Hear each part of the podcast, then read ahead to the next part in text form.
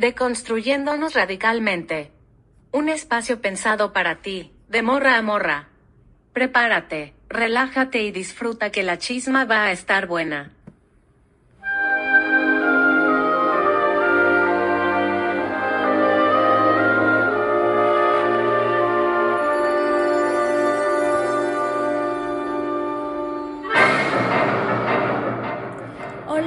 Chicas, ¿cómo están? Espero que muy bien. Sean bienvenidísimas a este podcast para todas ustedes.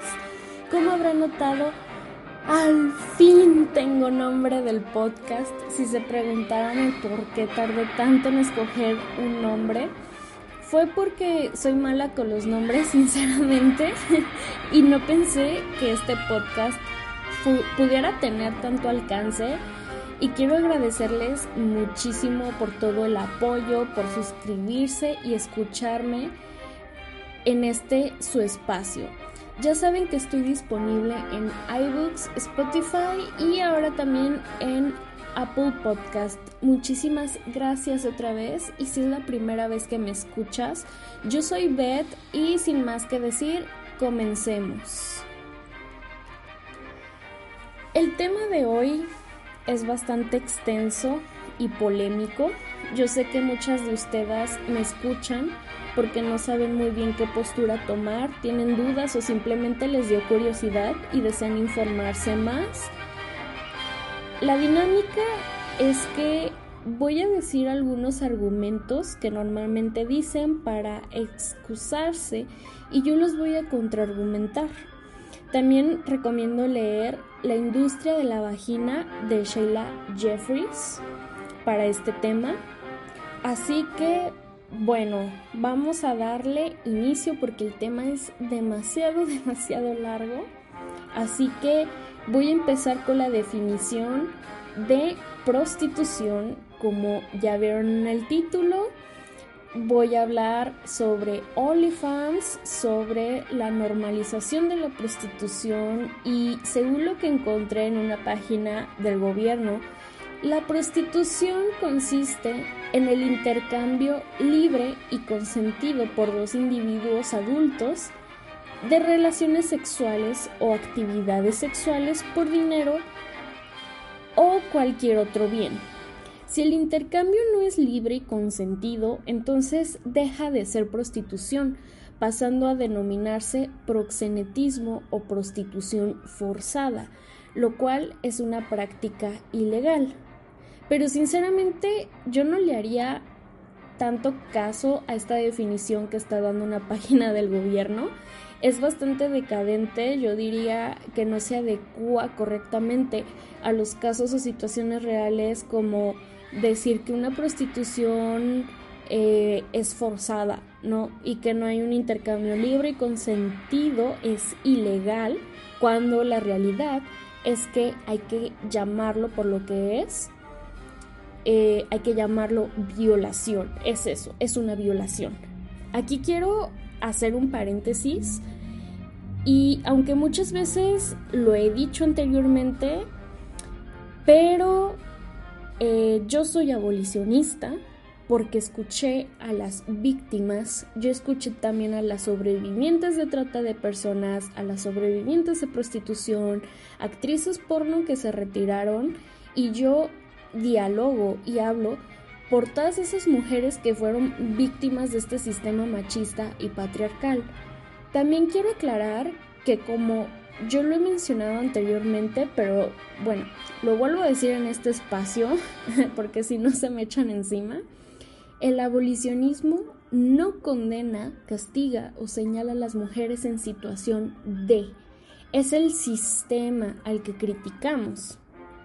También considero que toda práctica sexual que tenga que ver con la pornografía y con la prostitución sigue siendo violación. Eh, agresión y violencia hacia nuestras cuerpas como mujeres, por mucho que quieran maquillar toda esta realidad con todas estas premisas falsas de liberación hacia el cuerpo de la mujer. Es mi opinión. La verdad es que no lo es. Nos lo quieren hacer ver como una idea progresista y liberadora o pro mujer. Así nos lo venden. Simplemente si la prostitución o la pornografía fueran tan positivos, ¿por qué no se lo recomendamos a nuestras hijas, a nuestras hermanas o madres? ¿Por qué nos hacen ver que la prostitución es un trabajo cuando es en realidad una violación pagada? Y esa es la realidad, es una violación pagada y es una práctica denigrante que atenta contra los principios y los derechos de las mujeres. ¿Por qué creen que hay dinero de por medio? Es misógina la idea de consumir cuerpos a los que muchos varones no podrían tener acceso normalmente y por ende pagan por ello, porque una mujer generalmente no tendría relaciones sexuales con ellos o no estarían al alcance de ellos, vamos.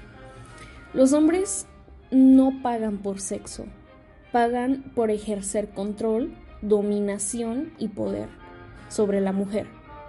El consumo de la pornografía en una sociedad en la que se ha impuesto el quiero algo y lo quiero ya contribuye a ejercer este tipo de violencia. Por mucho dinero que tú pagues, por una cifra alta que exista, tú no puedes comprar el consentimiento ni el cuerpo de las personas, porque eso no tiene precio, es inhumano, es una forma de esclavitud hacia la voluntad, el deseo, la sexualidad y los derechos de la otra persona. El hecho de que lo quieran hacer pasar como un trabajo cualquiera es completamente inválido porque uno es ilegal, pero también muchas cosas inmorales son legales. Dos, ser prostituta no es un trabajo válido porque no puedes ponerlo en un currículum, además de no contar con todos esos requisitos que te, que te pondría normalmente como habilidades y cosas por el estilo y tres, deshumanizar tu cuerpo poniéndole un precio está más cerca de la esclavitud que de un trabajo. Eh, yo quiero también hacer un paréntesis pequeño porque menciono todo esto ah, porque más adelante voy a hablar pues de todo esto de OnlyFans y eso, pero lo principal es definir lo que es la prostitución. Eh, de hecho, hay un documental en Netflix que se llama Hot Gears Wanted, que lo recomiendo mucho porque muestra el caso de unas chicas en Estados Unidos de clase media o baja que ganan dinero haciendo pornografía. Y todas estas chicas solamente duran algunos cuantos meses en la industria. Al principio se van con esta idea de que van a ganar mucho dinero, que les van a, que les va que les va a hacer bien, eh, que les va a ir bien económicamente, que van a tener todo lo que nunca tuvieron, pero a la larga empiezan a tener pésimas experiencias o desde un principio son violadas y denigradas. Incluso ellas hablan de cómo las clasifican en un sistema racista donde su raza o etnia o su nacionalidad es vista como un fetiche para los hombres y les dicen también cosas racistas y discriminatorias para poder excitar a los hombres. Por eso también muchas personas están a favor de OnlyFans porque dicen que como OnlyFans se da en la, en la virtualidad, se evitan todo este tipo de cosas que por ejemplo las violen, las secuestren, que las maten o que les hagan mil cosas, o sea, las violen, etcétera, pero se tiene que entender que estos solamente son como niveles o presentaciones de la misma cosa. O sea, OnlyFans pertenece a lo mismo que la prostitución, la pornografía pertenece a lo mismo que la prostitución, pero son diferentes niveles. Por ejemplo, las strippers son consideradas, entre paréntesis, eh, porque sinceramente, bueno, más, a detalle, más adelante también voy a detallar un poco esto, eh, son consideradas trabajadoras sexuales y hay muchísimas que ni siquiera se desnudan por completo. Al final de todo, sigue siendo una forma de prostitución debido a la naturaleza sexual de esta y la compensación monetaria que hay. Y solo porque OnlyFans no se ajuste a la tradicional forma de prostitución que conocemos normalmente, se le llamaría como, en ese caso, eh, prostitución moderna, como los sugar daddies, los patreons, las camps, la pornografía, todo, todo ese tipo de cosas es una forma de prostitución moderna. Es por eso que muchas feministas están en contra de todo esto y por ello no consumen pornografía ni participan en todas estas formas de prostitución.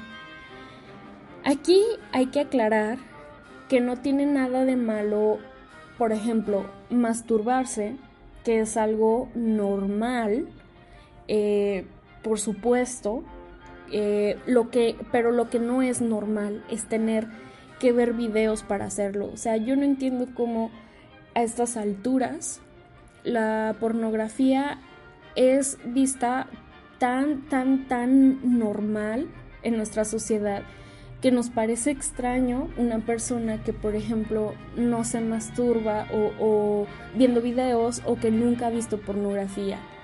Cuando lo raro es eso, cuando lo raro es consumir pornografía. También muchas personas toman la prostitución como, eh, y ya lo dije, pero entre comillas, trabajo sexual, que es lo que muchos usuarios en OnlyFans argumentan para darle una validación o connotación no tan negativa a estas actividades sexuales y así normalizarlo más. Otro argumento que enfrenta la abolición es sobre el supuesto gusto, entre comillas, de hacer estas actividades. Que por cierto, si no han escuchado mi podcast sobre el dilema de la libre elección, las invito a que lo escuchen, ya que abordo un, poco el tema sobre que no hay elecciones libres y de gusto en el heteropatriarcado, así que vayan a escucharlo si no han entendido como muy bien esta parte. Las mujeres prostituidas no lo hacen por gusto, no lo hacen porque quieren y hay que dejar bien en claro esto, lo hacen por necesidad económica. Tal vez les guste el dinero o tal vez les guste la aprobación de los varones, cumplir con ciertos estándares, a lo mejor por la atención que reciben, pero por gusto propio es completamente falso. También el argumento de el trabajo sexual es empoderamiento feminista. o sea, básicamente el trabajo sexual, entre comillas, les da el poder de hacer lo que el patriarcado les ha hecho desde el principio de los tiempos. O sea, no existe nada de esto de el trabajo sexual es empoderante y, es feminista. Por supuesto que no sigue siendo machismo y del más, más, más, más antiguo, del más viejo.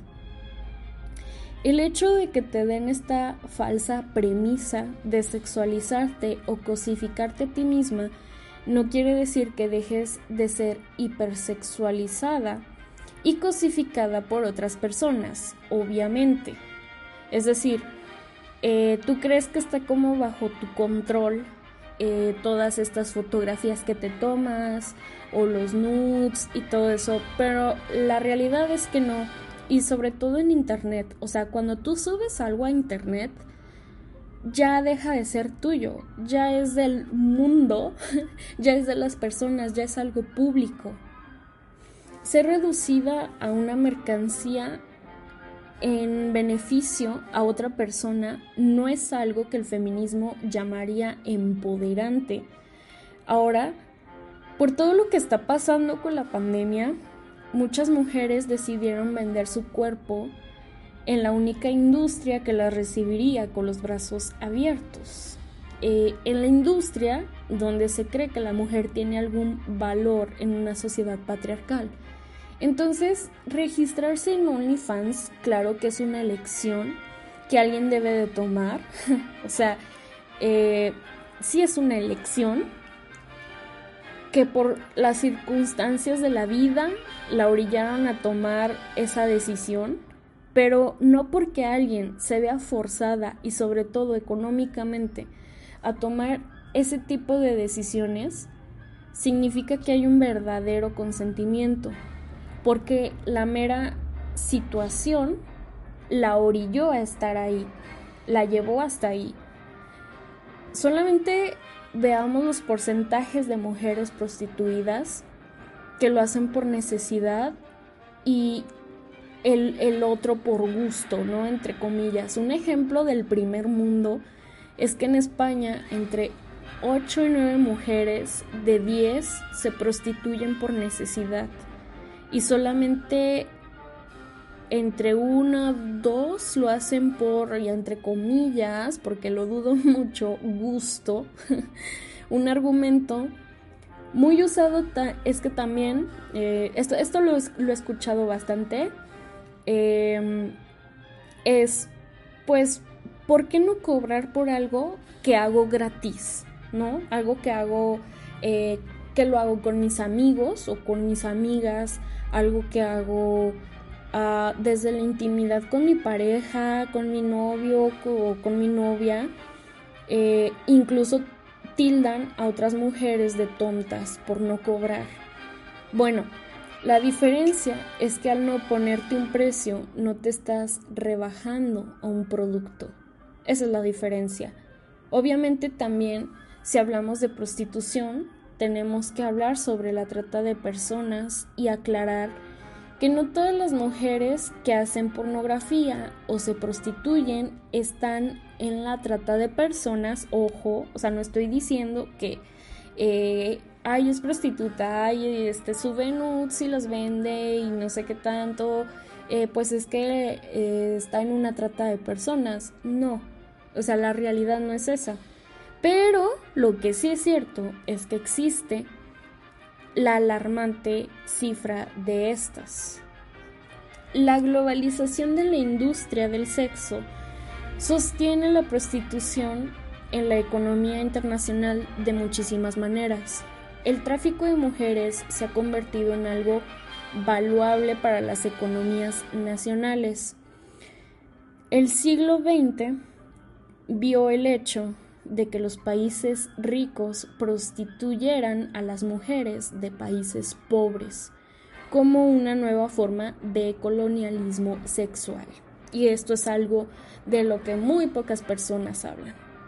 Recordemos la lucha de la colectiva Femen por querer denunciar la prostitución en su país con el eslogan Ucrania no es un burdel.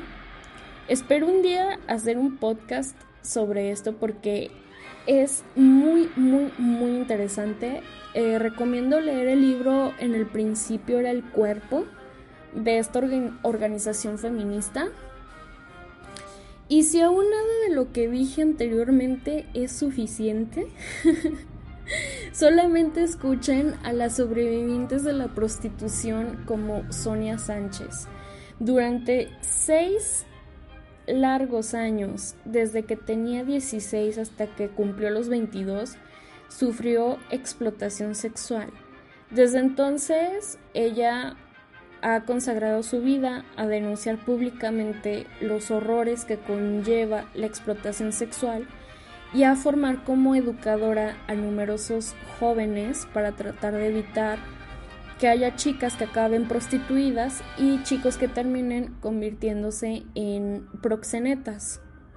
Ha escrito libros sobre el tema, incluido uno que lleva por título Ninguna mujer nace para puta o La puta esquina.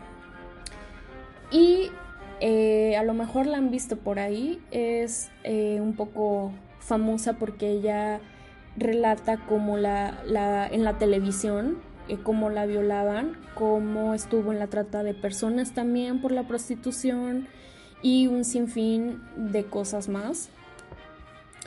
Así que quiero acabar con este podcast con un fragmento extraído de un texto de Andrea Working llamado Putas. La ideología de la dominación sexual masculina supone que los hombres son superiores a las mujeres gracias a sus penes, que la posesión física de las mujeres es un derecho natural de los hombres, que el sexo constituye la conquista y la posesión de la mujer, que el uso del cuerpo femenino para fines sexuales o reproductivos es un derecho natural de los hombres y que la voluntad sexual de los hombres define de forma natural los parámetros del estado sexual de la mujer. ¿Qué es lo que constituye su identidad? La metafísica de la dominación sexual masculina es que las mujeres son putas, una verdad básica que está por encima de las demás verdades del sistema masculino. Una vez la mujer esté disponible sexualmente, no importa cómo la utilicen, ni el por qué, ni quién lo haga, ni cuántos lo hagan, ni cada cuándo lo hagan. Su voluntad sexual solo puede existir en forma de deseo de ser utilizada. Da igual lo que le pase a ella, es todo lo mismo. Si no le gusta, no significa que la práctica esté mal, sino que ella es el problema. En este sistema, la única lección que han tenido las mujeres ha sido o bien aceptarse como putas y como mercancía sexual dentro de las fronteras fálicas, o bien renegar de sus deseos, renegar de sus cuerpos. Para la izquierda, la mujer liberada sexualmente es la mujer de la pornografía. La sexualidad liberada de los hombres quiere pornografía, tiene el derecho a ella, a consumirla y producirla, porque pornografía es igual a libertad. La producción de pornografía es pan y rosas para las masas. La libertad es la estrategia de marketing para vender a la mujer como puta. La sexualidad libre de las mujeres trata de que sean consumidas en masa, de negarles su naturaleza como individuos, de que se les niegue cualquier sensibilidad sexual que no sea servir al hombre. El capitalismo no parece malo ni cruel cuando la mercancía es la puta. Los beneficios no parecen malos ni crueles cuando el trabajador es una mujer convertida en un trozo de carne. Que las empresas nos chupen la sangre no es malo ni cruel cuando las empresas en cuestión, sindicatos que cometen crímenes organizados, venden coños. El racismo no parece malo ni cruel cuando el coño negro o amarillo o rojo o hispánico o judío tiene las piernas abiertas para el placer de cualquier hombre.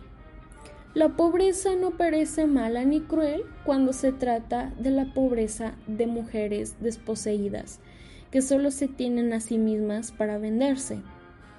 La violencia de los que están en el poder contra los que no tienen poder no parece mala ni cruel cuando se le llama sexo.